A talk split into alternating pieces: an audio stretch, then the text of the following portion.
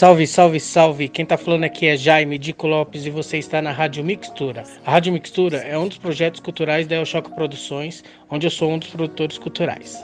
Nos encontramos no espaço compartilhado da Agência Solano Trindade, onde também temos a cozinha da Tia Nice, organicamente rango, onde a Tia Nice faz comidas maravilhosas de terça a sábado. Só chegar das 14 às 16 horas da tarde, tá tendo rango maravilhoso, só chegar, hein? Além disso, também temos o Armazém Organicamente, onde quinta-feira sempre tem produtos fresquinhos, orgânicos sendo distribuído por um preço popular na comunidade. Tudo isso você pode encontrar na rua Batista Crespo 105, super fácil chegar. Estamos próximo do terminal Campo Limpo. Valeu? Dia 14 de dezembro de 2019, sabadão, aconteceu o pré-festival Percurso e teve a atividade Perifa Talks. E a Rádio Mixtura teve a honra de gravar os diálogos dos amigos nossos. Conrad, o Conde, do Condizila, Márcia, jornalista, Simone, do Lab Mais 60, Léo Melo, do Sede Cultura e Raul Santiago, ativista social, mídia livrista, do coletivo Papo Reto Fique agora com o diálogo de Márcia, a jornalista. Quero fazer os agradecimentos é, dos parceiros, patrocinadores do Festival Percurso 2019.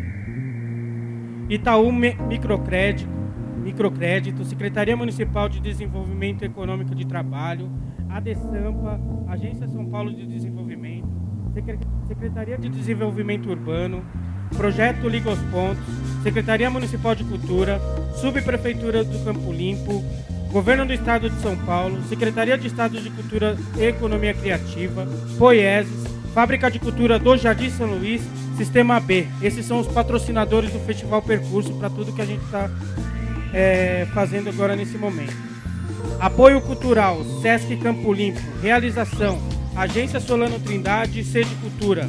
Tamo junto, Sarau do Binho, Espaço Cita, Centro Cultural, Casa de Cultura do Campo Limpo, Pin Rolê Invenções, Racha Cuca Produções, Quintal, Maracatu Ouro do Congo, é, quatro e o é, quatro é, for, é, como que é isso aqui, ô, Thiago? Esse apoio aqui é 4 e o for two.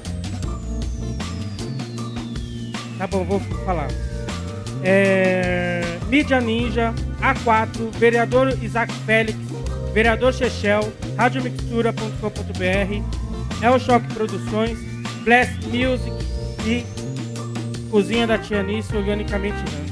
Uma salva de palmas para todos esses parceiros, patrocinadores, realizadores. Sem eles nada seria possível, certo? É, agora a nossa próxima convidada é a Márcia, é travesti, graduada em jornalismo, é, coautora do livro Crônica Coyote de 2019, articuladora e voluntária do Programa Municipal de DST AIDS de São Paulo, com a coletiva Trava Sul, desenvolve ações de acolhimento para a população LGBTQI, mais do que o extremo sul é, mais do extremo sul de São Paulo. É, com Sarau Travas é, e, a, e, a, festa Destrava, é, idealizadora do Expectativas, eventos é, voltados à cultura da periferia LGBTQI.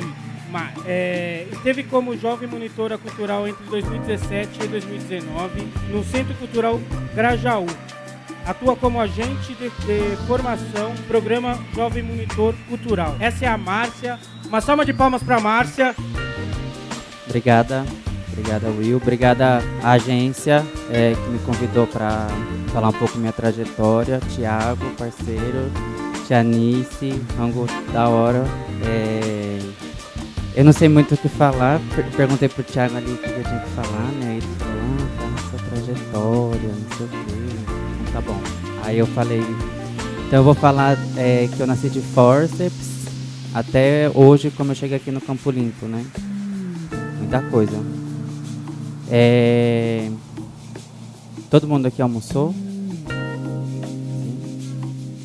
Boa tarde, gente. Tá, achei que vocês estavam já em outra. É, bom, eu nasci no Grajaú em 89, dia 31 de dezembro. Na viradinha, deixei minha mãe hospitalizada Natal e Ano Novo. Nasci de forceps. É, com seis anos eu fui morar numa ocupação do MST no interior de São Paulo com os meus avós. E aí eu fiquei lá até os 12 anos. A gente fez invasão e depois conseguimos um assentamento, que é o Bom Pastor 2. É, foi onde meus avós me ensinaram um pouco do que eu sei de trampar com a terra, na roça mesmo, assim. Depois eu voltei para São Paulo e fui morar em Parelheiros. Tem um pessoal daqui de Parelheiros que eu estava ouvindo ali. Fui morar lá no Jaceguava, é, onde eu fiquei até os 16 anos. Depois voltei para o Grajaú com os meus avós, que eles saíram do assentamento também. Foi muito pesado para eles trampar na terra. É, sou criado do ProUni, fiz faculdade pelo ProUni, fiz jornalismo de 2008 a 2013.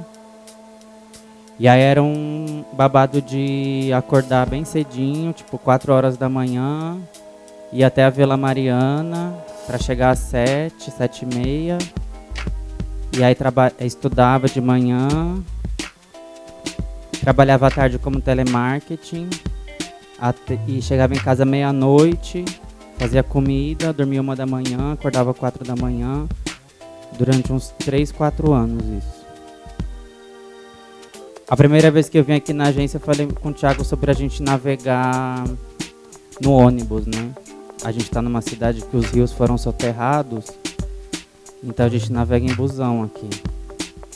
Então eu sou uma navegadora de ônibus, né? Quando eu terminei a faculdade, eu fiquei sem trampo, é, não curti a área de jornalismo e comecei a fazer como aluno especial na USP o um mestrado de gênero e sexualidade, né? É, gênero e violência. E aí era um ambiente bem hostil, assim, porque eu fazia o curso durante o dia e à noite eu tinha que vender rango para as pessoas que estudavam comigo, assim, durante o dia, né? E essas pessoas não sabiam que eu estudava com elas, assim. E aí foram seis meses estudando ali. É, e aí eu fiquei de tentar a prova e não, não tentei porque não tinha desejo mesmo de estar ocupando aquele lugar ali. Por várias questões, né? Por não ter a grana e por não ter paciência também de lidar. E aí foi a primeira vez que eu ouvi o termo rancor de classe. Ranço, né? E aí fiquei pensando muito nesse, nesse termo Nessa época eu tinha ido, em março de 2013, eu tinha ido para o Rio de Janeiro, é, onde eu conheci a Aldeia Maracanã, que é um projeto de universidade livre, autônoma, indígena. É uma ocupação que fica ao lado do estádio do Maracanã, um prédio que foi cedido para a comunidade indígena. Foi cedido pelo Darcy Ribeiro. É, e aí existia ali uma movimentação de uma universidade autônoma com diversas lideranças de algumas etnias como Guajajara e a Xaninca. Também tinha a população tabajara. E ali a gente aprendia um pouco do que é o indigenismo e um pouco do que pode ser uma universidade autônoma, né? Ali ao lado do Maracanã tem a UERJ, que é a Universidade Estadual do Rio de Janeiro, e o Urutau Guajajara dá aula ali também, de tupi, mas também dava aula na aldeia. E aí a aldeia foi desalojada justamente em março, quando eu passei lá a primeira vez. Eu voltei para São Paulo e acho que 10, 13 dias depois teve o primeiro desalojo. E isso foi em março. Em junho é, teve a, o, o, levante de junho, com as manifestações pelo aumento da, é, contra o aumento da, da tarifa. É, em julho aconteceu uma, a Marcha das Vadias no Rio de Janeiro. É, em 2013, julho de 2013 aconteceu a Marcha das Vadias. No mesmo dia estava rolando a Jornada Mundial da Juventude com o Papa ali em Copacabana. Então foram dois eventos grandes com dois eventos com grande força política, né? E nesse tempo eu tinha conhecido um grupo que chama Coletivo Coyote, é, que é um grupo que trabalha com performance pós-pornô, que é um pornô dissidente. Pós-pornô. Eu vou mostrar já já. É, nessa época eles fizeram uma ação, a Raíssa e o Gil fizeram uma ação na Marcha das Vadias, onde passou depois no Jornal Nacional, assim à noite, e eles começaram a receber diversas ameaças, tiveram a identidade exposta na, na, na rede nacional, na Globo, e depois tiveram a identidade exposta na internet, e grupos neonazistas começaram a ameaçar eles e a família deles. Assim, a Raíssa é uma mana que tem dois filhos, que não mora com elas, e aí eles tiveram que se esconder um, um, um mês, mais ou menos. E o, o Carlos, o filho do atual presidente, né, ele moveu o Ministério Público é, para solicitando uma ação judicial mesmo contra Raíssa Gil por vilipêndio e alguns outros crimes. É, ataque ao pudor, essas coisas assim, cara. É, esse, essa ação, um ano e meio depois, culminou na Raíssa perder a guarda dos filhos dela, porque quando o pai dos filhos dela pediu a guarda, ele anexou esse processo do Ministério Público também, é, que chama ela de vadia, enfim, de vários termos bem pejorativos que a, a, o juiz entendeu que ela realmente não tinha condição de cuidar dos filhos. É, então, em agosto de 2013, eu faço uma viagem para Contagem, em Minas, num encontro Terra Livre, Terra Preta, desculpa, encontro Terra Preta, que é um encontro de proposta narcopunk pelo movimento de luta por moradia. É, a gente fez uma vivência de uma semana lá, eu fiquei três dias só, voltei para São Paulo. Depois, no final do ano de 2013, em novembro, eu vou para a aldeia Maracanã, e aí começo a ser residente da universidade. E aí, 21 de dezembro ou 20 de dezembro, a gente é desalojado de novo, que tinha sido retomada a aldeia em agosto, né? E aí sofremos o último desalojo, porque o, a cidade estava sendo preparada já há alguns anos para a Copa do Mundo e para as Olimpíadas.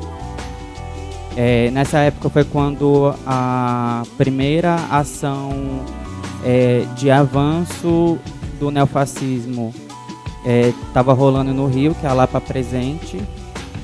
E essa, esse, esse, termo presente hoje no Rio é muito comum, porque tem aterro, fleme, é, aterro presente, é, diversos tipos de bairro com nome presente, onde tem uma ação ostensiva da polícia militar. E aí começou muito na Lapa, assim. É, na Lapa a gente também, quando fomos desalojados da aldeia Maracanã, a gente foi para uma ocupação na Lapa, que também é um território que tem ocupações por moradia, onde tentamos articular algumas movidas, mas não deu muito certo e acabamos saindo da ocupação, embora a ocupação é, continuou, né? Nisso eu me envolvi com o coletivo Coyote, e a gente tinha uma proposta de disseminar a cultura narcopunk libertária é, com uma corrente transfeminista. É, rompemos com o movimento narcopunk por entender que não é um lugar para travestis, é, nem para bicha, assim. O Darayá tá aqui, tá ali, tava ali embaixo. O Darayá eu conheci nessa época no Rio de Janeiro. E aí iniciamos uma viagem pelo país é, com quatro pessoas do Coyote, que é eu, Raíssa, Bruna e Gilda. É, viajamos 17 estados e fomos até o Uruguai de carona, mangueano, com literatura anarquista, fanzine e a performance pós-pornô. É, a gente tensionava espaços de saberes para propor outros saberes assim que não não os acadêmicos, então a gente dialogava muito com a periferia, com a pista, com a população, com a pop rua, que é a população de rua, e com espaços de ocupação também que propõem outros mundos possíveis, né? Atualmente eu trabalho na gestão de duas políticas públicas no município, que é o programa Jovem Monitor Cultural, que é um programa da Secretaria Municipal de Cultura. É uma política pública estabelecida em lei que é, dá um, uma formação cultural para jovens em situação de vulnerabilidade no município. Eu fui jovem monitor há dois anos. É, foi quando eu conheci o espaço, inclusive. E hoje eu estou na gestão do programa programa atende, o, é, em 2019, 2020, ele atende 300 jovens é, que atuam nas casas de cultura, centros culturais, bibliotecas, teatros, EMIA e os departamentos também da secretaria lá no centro. É, e também atuo na, como voluntária no programa de DST e AIDS da Secretaria de Saúde como articuladora de território, foi uma construção que fizemos durante esse ano para possibilitar a inclusão de agentes de prevenção na, no território do Grajaú. O Grajaú é um, um, um distrito que tem quase um milhão de moradores e não tem nenhum lugar de assistência e tratamento de DST e AIDS. E aí eu, é, eu fui lá nesse ano e fiz essa denúncia, sem saber que eu estava denunciando para Cris Abá, Abá, que eu acho que é o nome, o nome dela, que ela está há 20 anos de, na frente do programa. E aí eu comentei para ela que o programa tem sido negli tem negligenciado quase um milhão de pessoas. E aí abrimos essa possibilidade de ter os articuladores de território, que é quem convida novos agentes de prevenção do próprio território. Então isso acontece no Grajaú, no Jabaquara, no Butantã, em Heliópolis. Foi a partir desse diálogo, né? É, esse ano também é, a gente está encerrando o coletivo Coyote. É, o Coyote nasceu em 2011. É, muitas das nossas ações não têm registro porque a gente fazia de uma hora para outra ou porque a gente, como estava viajando sem grana, sem celular, não tinha nem celular, então durante esses quatro anos de viagem a gente se preocupava mais em ocupar os espaços e produzir o debate do que em registrar. Justamente por entender que o coiote é um caminho, um movimento, não um lugar. É, então a gente vai, é, lançou o Crônicas Coyote, que é um livro de coautoria com eu, Raíssa, Gilda e Bruna, falando um pouco da nossa trajetória, das nossas perspectivas para um outro mundo.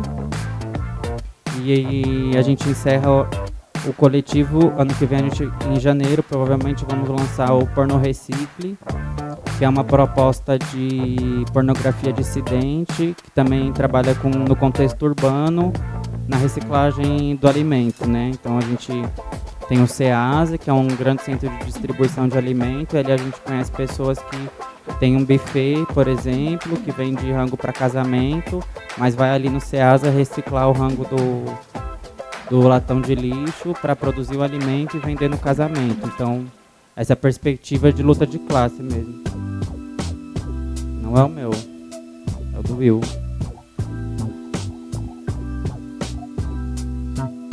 Alô? Mãe?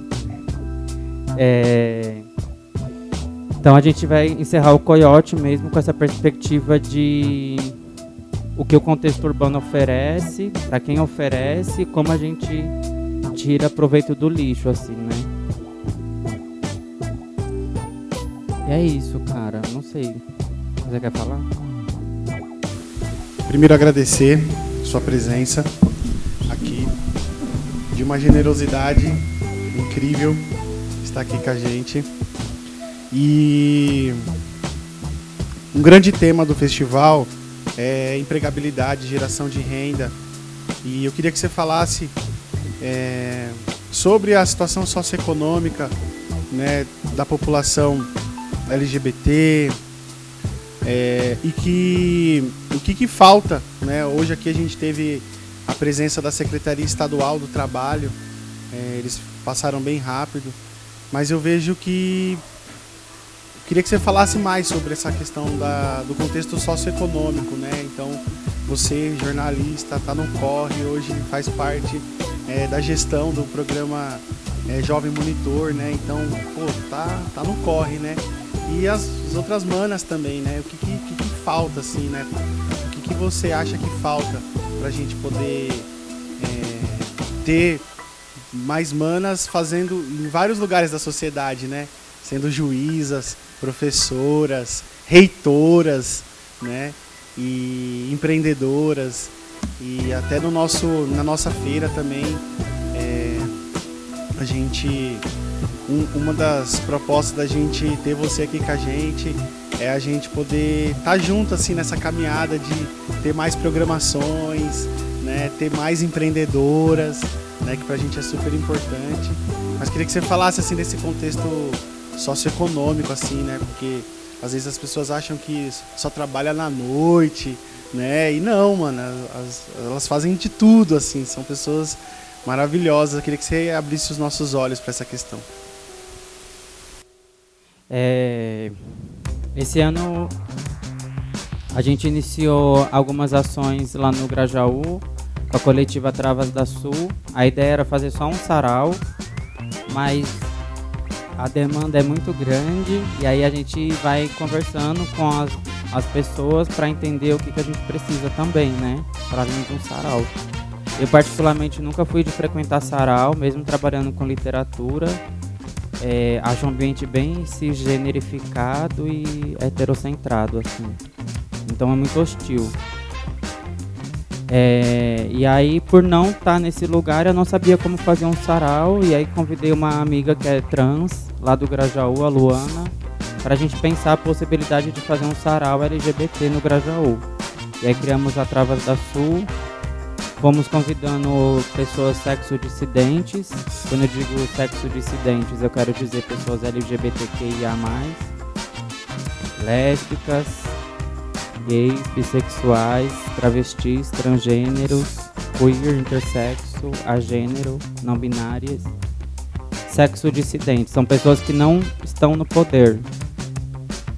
Justamente pessoas que não detêm meios de produção, que não estão em lugares de conhecimento, de produção de saberes. Dentro dessa perspectiva, a gente começou a fazer o sarau e pensamos em possibilidade de criar um caixa, um fundo de apoio a essa população. Então, como a gente vai criar um caixa? Vamos vender goró, quebrada, que é o que a gente arranja. E corote não. Eu tenho minhas questões assim com uh, o corote. Eu, eu, quando eu tava na pista com o rolê do coiote, eu bebia muito corote. Só que na época não tinha gostinho. A gente colocava tangue, né? Hoje já tem gostinho, mais suave. É... Mas também é um, é um lixo, né? Tipo assim, é um, é um produto bem tóxico, assim. Enfim, dá pra gente falar várias coisas, mas não sobre isso. Assim, é justamente sobre redução de danos para essa população que já é vulnerável, que já não tem acesso a capital.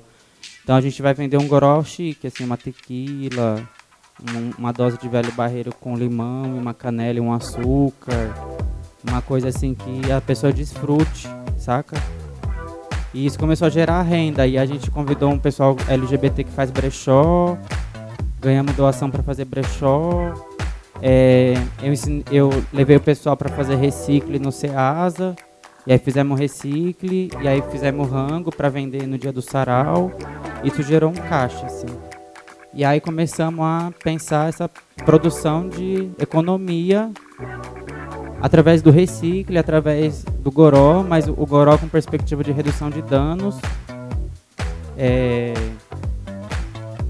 mais de 90%, talvez mais de 95% da população de travestis e transexuais no país estão é, no mercado da prostituição, no mercado do sexo, né? Mais de 80% das mulheres travestis e trans que morrem são negras.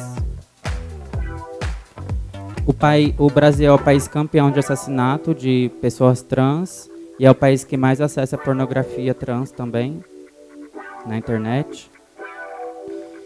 É, então é muito difícil a gente trabalhar com oferecendo perspectiva de vida para a população trans assim. É, a maioria das trans que eu conheço ou são egressas do sistema penitenciário ou já estão trabalhando com prostituição desde, os, desde muito cedo, assim.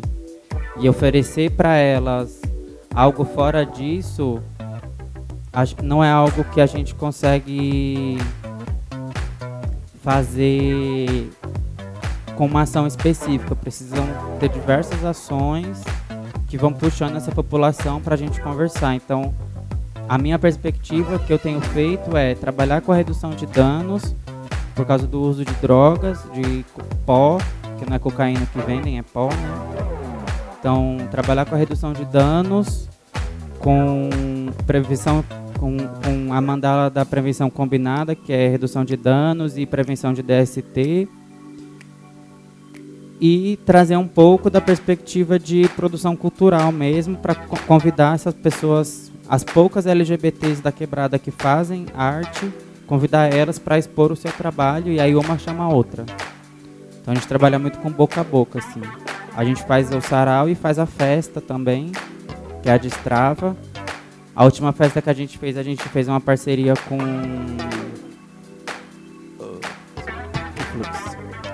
A gente fez uma parceria com a ONG Edley, que trabalha com redução de danos, e eles têm um projeto que chama Respire, que é redução de danos em contexto de festa. E aí eles distribuem cartilhas informativas e kit sniff, que é uma carteirinha que vem um canudinho para você cheirar. Kit sniff. É, é, e aí vem esse kit sniff. Então é um trabalho mesmo de iniciar os diálogos, várias frentes, justamente. Tipo assim, é muita coisa, são vidas, né? E aí vida você não pode chegar só falando, olha, tem um trampo aqui para você, vai lá. A mana que ganha, tipo, 400 reais na noite, 500 reais, não vai passar 8 horas dela num escritório, mais duas horas para chegar no centro para ir, duas horas para voltar, como eu faço, entendeu? Hoje em dia eu faço isso, mas antes eu não queria fazer também. Quando eu tava na pista, eu queria ficar na pista, eu fazia o dinheirinho que eu queria e as manas estão fazendo programa também, tipo, e fazer programa não é um problema, porque é uma possibilidade de gerar renda também. Acho que a ideia mesmo é propor espaços e chamar a população que já trabalha com algum, algum a, a população de trans que já trabalha com alguns assuntos para poder ir convidando as outras assim, né? E aí eu sempre fico pensando muito em, em que mercado de trabalho a gente vai colocar essa, essa população, assim, tipo, eu mesma não, é, eu conheço a Maite, a Maite Schneider, ela tem um projeto que chama Transempregos, é, ela emprega, ela consegue muito, tem conseguido muitas parcerias com grandes empresas para contratar muitas pessoas trans. É, isso é um projeto, é dela, né? É como, como ela pensa o trabalho e como ela pensa em tirar de, da, da, vulnerabilidade essa população. É, eu já penso em, em, tirar, mas no sentido propositivo de produção de arte de outras políticas de mundo, assim. É, mas também indico para as manos o transempregos, porque às vezes elas só precisam disso, assim, de uma primeira oportunidade no mercado de trabalho, para para não ficar se matando à noite mesmo e entrando em vários contextos de vulnerabilidade. Tem o projeto Transcidadania também no município, que oferece bolsa de estudos para a população de homens trans, mulheres trans e travestis. É uma bolsa de mil reais para você concluir o ensino básico, assim, pelo EJA. Então as manas é, estudam e se falta na escola tem desconto na bolsa. É, Ontem, se eu não me engano, antes de ontem, foi aprovado o projeto de lei para o Transcidadania, então ele vai se tornar uma política pública a partir do ano que vem no município. É, é um projeto que está rodando na Câmara há quatro anos já, e agora foi aprovado. É, então são várias frentes, assim, tipo, eu acredito que só é possível pensar é, o mundo a partir do mundo mesmo, né? Não tem como vir de cima para baixo, porque a gente não pode esperar coisa boa de cima para baixo. E é muito trabalho de cultivar o tempo, assim mesmo, sabe? É, a Kawane, ela é uma mana que está na coletiva. É, e esse ano a, gente fez o, o, sarau lá no Grajal, no Calçadão, e convidamos a Erika Malunguinho, que é a primeira deputada trans eleita pelo estado de São Paulo. deputada estadual, e a Erika fez uma fala e tal, nossa, muito da hora. E quando acabou o sarau, assim, a, eu e a Cauane sentou pra fumar um, e aí ela virou pra mim e falou que, que ela quer voltar a estudar. Nossa, isso pra mim foi providencial, porque a Cauane até hoje ela só fez prostituição, saca? E pra ela é ótimo, porque ela tem a grana dela, ela botou as próteses dela com o dinheiro do programa que ela faz. Se ralou pra caralho, deu muito cu mesmo, muito, muito cu de homem casado para conseguir colocar a prótese. Mas quando ela vira pra mim, ela, é, ela apresenta o sarau, assim, a gente, além da gente produzir as programações, ela é a mestre de cerimônia de todo o sarau. No primeiro que a gente fez, em março, ela era, tava muito fechadona, assim, ela não. Nunca tinha pego no microfone e tal. E no último que a gente fez agora foi no Sesc Pompeia, foi o primeiro sarau que a gente fez longe do Grajaú. É, nossa, a bicha tava arrasando. E ela ter falado que quer voltar a estudar, porque ela ouviu a Erika Malonguinho falando, e ela, pra mim fez muito sentido ter uma ação LGBT ali, porque mostrou que é possível dar, oferecer perspectivas de vida assim, para a população. É, não só para Kawane, mas para outras mulheres trans que eu tenho tido acesso também, fazem, fazem, fazem programa, mas não estão na perspectiva de autocuidado também, de redução de danos, né? É, a minha ideia, por exemplo, de programa Jovem Monitor, por exemplo, é um programa que trabalha com população em situação de vulnerabilidade e a minha perspectiva é de que ele seja uma lei estadual para que tenha em todo o estado de São Paulo e, quiçá, no país todo, né? Então eu olho para... Eu sou filha de Oxóssi, então eu miro e só solto a flecha quando é possível, assim. Mas a gente iniciar esses diálogos e mostrar que é possível oferecer perspectiva para a população LGBT, para mim esse ano tem feito muito. Quando a Kawane disse isso, quer voltar a estudar, para mim, tipo assim, eu dei um ponto e dei nó, saca? Eu falei, nossa, tá por aqui. Né? Porque eu terminei de estudar, mas eu me fudi pra caralho, tipo, eu estudei sem qualidade, eu trabalhei, eu não tinha qualidade de vida.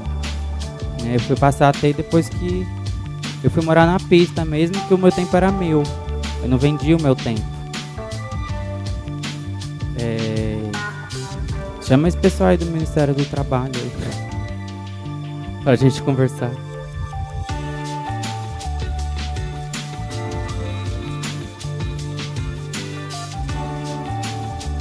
Na verdade, a minha pergunta é: meu nome é Ricardo Leal, estou aqui junto com o Sede Cultura e a agência. É, a minha pergunta a partir do que você já falou é quase uma pergunta retórica, né? Mas talvez para ajudar a amarrar tudo que você trouxe na sua fala, assim, porque existe um empenho de no convívio com a diversidade, de afirmação da identidade e de diálogo a partir de um lugar claro, né? E, e quais são os, os principais gargalos para esse diálogo acontecer, né? Acho que isso é para mim, eu como um advogado da diversidade do diálogo, sempre me pergunto, né? E estou sempre olhando para as realidades para tentar entender. Acho que você já trouxe uma série de, já respondeu uma boa parte do, da minha pergunta, mas na medida em que a gente quer legitimar as identidades dentro de uma diversidade, né? Qual é o próximo passo, né? Ou os próximos passos no caminho do diálogo com uma sociedade que nem sempre está aberta, mas que, enfim, precisa né, dessa diversidade para sobreviver, por mais que não compreenda isso. Né? É... Como é que você entende esses caminhos do diálogo?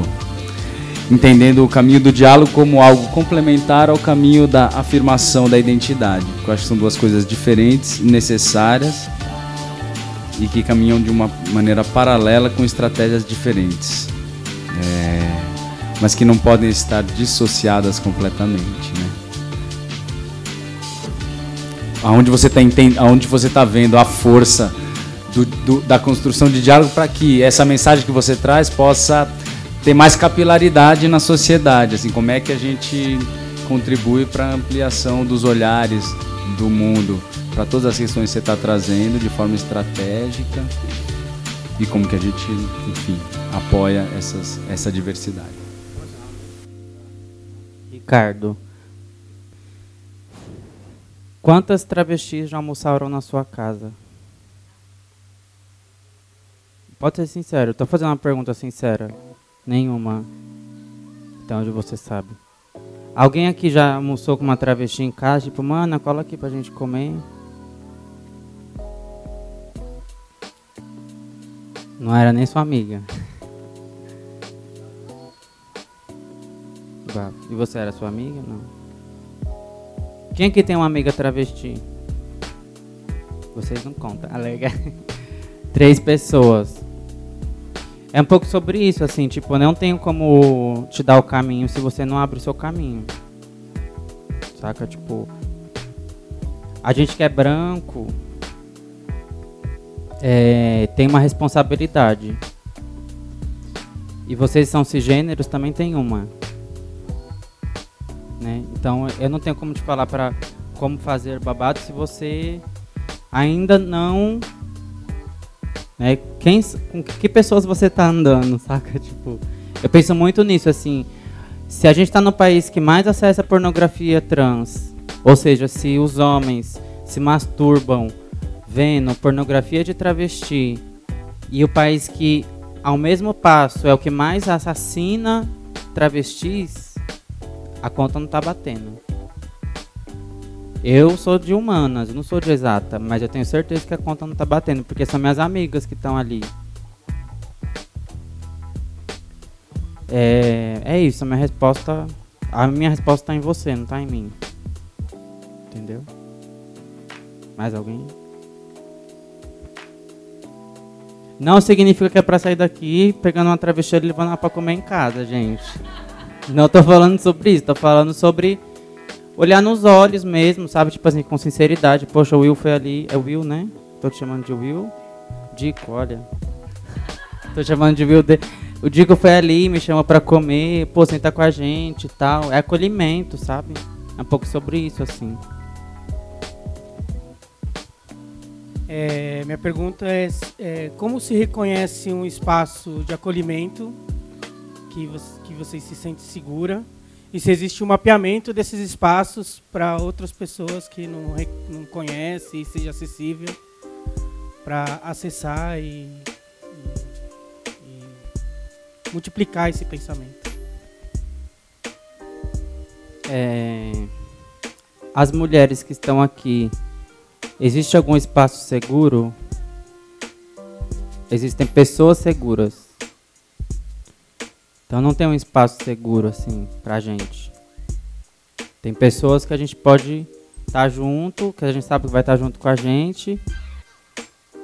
E é isso, assim, tipo, e é muito do sentir, assim, tipo, eu sou uma pessoa que eu vou muito pelo meu sentido.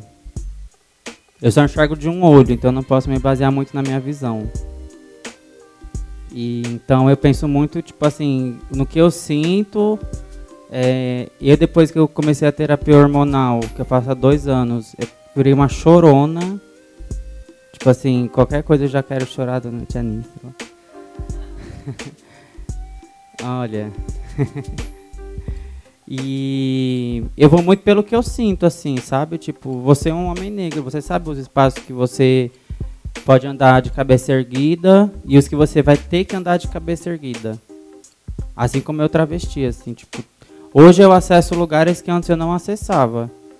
Quando eu estava morando na rua, lugar nenhum me, me hospedava, assim. Tipo, a rua me hospedava. As pessoas que moravam na rua eram minhas parceiras, assim. Me passava a visão de onde tinha reciclo, onde tinha comida, que hora chegava o pessoal da igreja para dar comida. É acolhimento, acolhimento nas pessoas, não está nos lugares, assim. É o que eu aprendi com o tempo. Assim como as mulheres aprendem que as mulheres cis mais e as trans de outra maneira, mas também entendem que o espaço seguro é onde tem pessoas seguras. Para as trans é a mesma coisa, para qualquer homossexual, qualquer travesti, qualquer lésbica, a gente vai estar seguro quando a gente tem pessoas que a gente confia. Às vezes ainda, né? Que ainda assim pode ser que você receba uma pedrada do vizinho. Eu tô seguro aqui, tem gente que eu conheço, eu olho nos olhos, tento cumprimentar as pessoas, mas posso dizer que o vizinho vem ali tá com uma pedra. Lá no sarau a gente estava fazendo. No dia que a Erika Malunguinho foi lá fazer a fala pública, é, depois que ela foi embora, iam começar os shows de drag. E o vizinho jogou várias pedras, acertou na minha cara, acertou na cara da, na perna da Kawane. Então tem bem um espaço seguro, assim, é muito é um trampo de cultivar o dia a dia mesmo, eu acho. Eu sinto isso, assim, é como eu tenho feito, assim, né?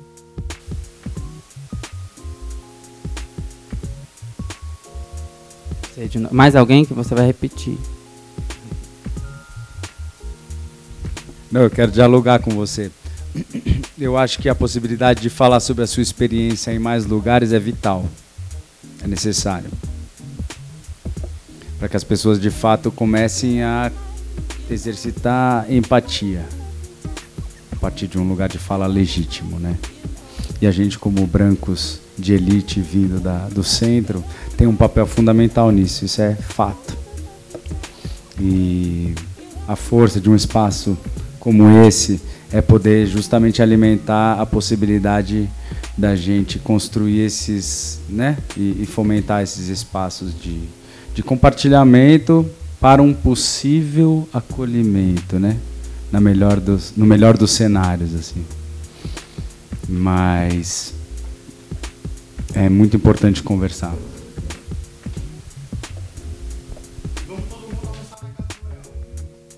Vamos!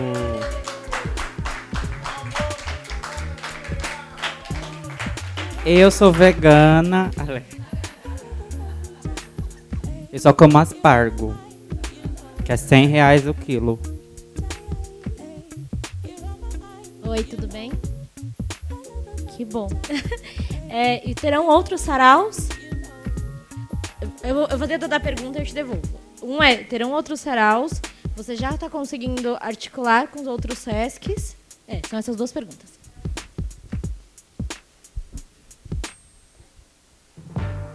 Qual o seu nome? Natália. Cara, a ideia nunca foi sair do Grajaú. A gente fez um Sesc Pompeia porque foi um, um convite, a gente não foi atrás. E eles vieram e falaram, olha, então. Aí a gente mandou o orçamento, eles falaram muito caro. Aí eu falei, então deixa quieto. Eu falei, então não chama. Eu falei, você vai tirar o, a, o meu povo da minha quebrada pra ir num lugar que não tem nem estação perto. Saca, tipo, pra acabar um rolê Olha o que aconteceu, o rolê acabou 11h30 da noite. A gente chegou em eu cheguei na minha casa 3 da manhã. Não. E a maior parte do pessoal que ficou até o final foi o pessoal do Grajaú. Então a gente voltou em 20, 30 pessoas no busão. O busão não parou no ponto, eu tava com a minha sobrinha, minha sobrinha tem 6 anos. Enfim. Saca? Tipo, não sei se eu quero estar no Sesc. Eu fui porque eles aceitaram o orçamento que eu enviei, em primeiro lugar. Porque eu ia colocar artistas do Grajaú lá, que nunca se apresentaram, com um jogo de iluminação, com uma, uma equipe de som, com palco. Sarau a gente apresenta no calçadão, no chão, no Grajaú, entendeu? E a nossa pretensão nunca foi pro SESC, foi tipo trazer pessoas do Grajaú para mostrar arte para as próprias pessoas do Grajaú. Pra gente ter um rolê nosso. Pra gente ter um dia que a gente vai, nossa, hoje tem sarau, vamos lá dar um close. Para que outras pessoas se sintam à vontade de produzir com a sua própria vida, levando pedrada ou não. Não tenho contato do Sesc, assim, a gente fez esse, foi lindo, as fotos ficaram ótimas, as fotos da festa ficaram ótimas, né? É, um amigo comentou sobre a gente tentar vender o projeto pro, pro Sesc e tal. É, o próximo vai ser só em março. É. A gente vai fazer, eu acho que um bloco, um bloco de carnaval lá no Vamos ver se a gente consegue fazer, na verdade, um bloquinho ou uma festa. Mas o sarau mesmo provavelmente vai ser em março, que vai, vai fechar um ano de sarau em março. E a ideia é ficar por lá mesmo, cara. A não ser que pague muito bem. A experiência foi boa com o Sesc, assim, tipo, pra mim, nem tanto, porque eu tava na produção, então, tipo assim, saiu uma, fa uma alfinete perdida, eu já ficava doida. Então eu tava muito na produção, assim, mas pras bichas que. Não, pra mim foi lindo, não tô reclamando. Eu cheguei em casa, chorei, tal, tal, tal. Vim chorando no ônibus. Minha mãe, que que foi? Eu, ai, não. Nada não. É. E aí quando o ônibus não parou também, eu fiquei puta da vida, eu falei, caralho. E aí eu fiquei sabendo que tinha um coletivo que tinha três pessoas, eles tinham uma van. Eu falei, nossa, a gente são. A gente tava em 35 pessoas do coletivo e pessoas que se apresentaram. Eram 35 pulseirinhas. E não deram uma van pra gente. E eu perguntei na época, na época eu falei, ah, tem um negócio aqui de transporte. Ah, é só pra quem não mora em São Paulo. Aí não questionei, falei, foda-se, meu cu. Vai pagar depois? Vai, então tá bom. Mas depois me falaram que eu podia ter pedido. Mas depois não adiantava, né? É o jeito deles, assim. É muito sabendo dialogar com essas instituições, né? Que lugar você pode falar um palavrão. Que hora você pode olhar com aquela cara. Né? Que hora você puxa a navalha. Lugares, né? Eu tô aprendendo bastante, assim, tipo, passar pelo programa Jovem Monitor, dialogar com instituições de cultura, com lugares de poder, fazer reunião com a polícia militar, porque vai ter um evento tudo novo. Não significa que eu curta. Mas é espaços de diálogo, assim, diplomacias, né?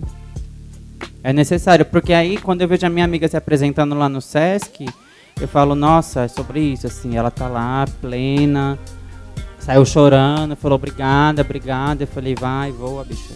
Né? Tipo assim, portfólio para elas, né?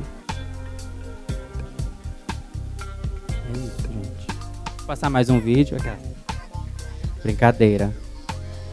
Bom, meu livro eu tô vendendo. Não trouxe. Você quer costurar ele?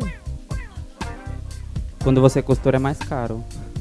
Quando a própria é uma experiência que só você pode passar, porque é o livro é um livro que foi é, a gente foi contemplada pelo edital da APAD, que é uma editora lá de Brasília, que quem organiza é a Tatiana Nascimento e a Bárbara Ismênia. E aí é um livro que tem a artesanal, assim, a, a capa, né? Você tem que costurar, então você corta papelão, não sei o quê. Eu trabalho em dois empregos, eu não tenho tempo de ficar costurando livro, cara. Eu só costuro quando alguém encomenda. Inclusive eu tô devendo dois, três. Me chama no Instagram e eu faço. Encomenda, eu faço, entrego com carinho. Arroba Terra Marciana no Instagram. Crônicas Coyote é o nome do livro. E aí depois a gente compartilha a grana com o pessoal do coletivo e tal, antes que o coletivo acabe, né? E é isso, gente. Ninguém mais tem pergunta. Que a gente briga demais. É, e aí chegou uma hora que a gente não tá nem conversando, assim, todo mundo, os quatro. Se juntar os quatro, nossa. Eu, na real, só tenho problema com uma pessoa. que não é um problema, tipo, se a gente se vê, a gente senta, troca ideia e tal. Hã? Não, a gente nem a gente não conversa mesmo. Você não tá entendendo. Você, você morar na rua com outras três pessoas, você tem que viajar o país com outras três pessoas no carona, fumando pedra, tomando corote. O problema é o coletivo todo, assim. E foi um momento da gente, tipo assim, produzimos, né? Pesquisamos através da vivência, produzimos através da vivência. E agora a gente só quer encerrar esse ciclo, porque eu já não. Eu não performo mais, entendeu? Tipo, eu não faço mais anarcofunk. Só se o Sesc pagar, sei lá, muito bem. Eu não vou sair enfiando crucifixo no cu. Entendeu? Nem minha amiga vai costurar a boca por mil reais entendeu? Então a gente achou melhor encerrar.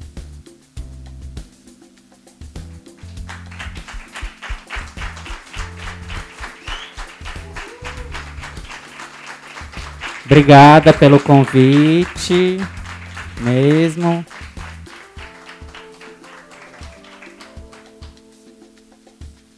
E é isso, comprem o livro. Bom, né? Era pra ser 30, virou uma hora. E é essa a história nossa. E estamos bastante felizes